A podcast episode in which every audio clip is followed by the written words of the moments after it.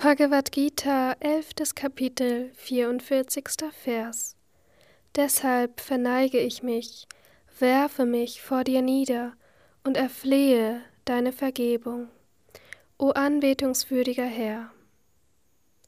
Wie ein Vater seinem Sohn vergibt, ein Freund seinem lieben Freund, ein Liebhaber seiner Geliebten, so vergib auch du mir, o Gott.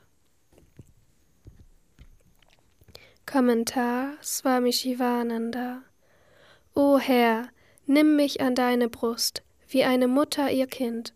Vergib mir alles, was ich bisher gesprochen oder getan habe. Vergib mir meine Fehler.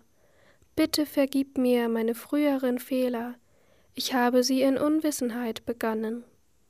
Nun unterwerfe ich mich dir. Jetzt bitte ich dich um Vergebung.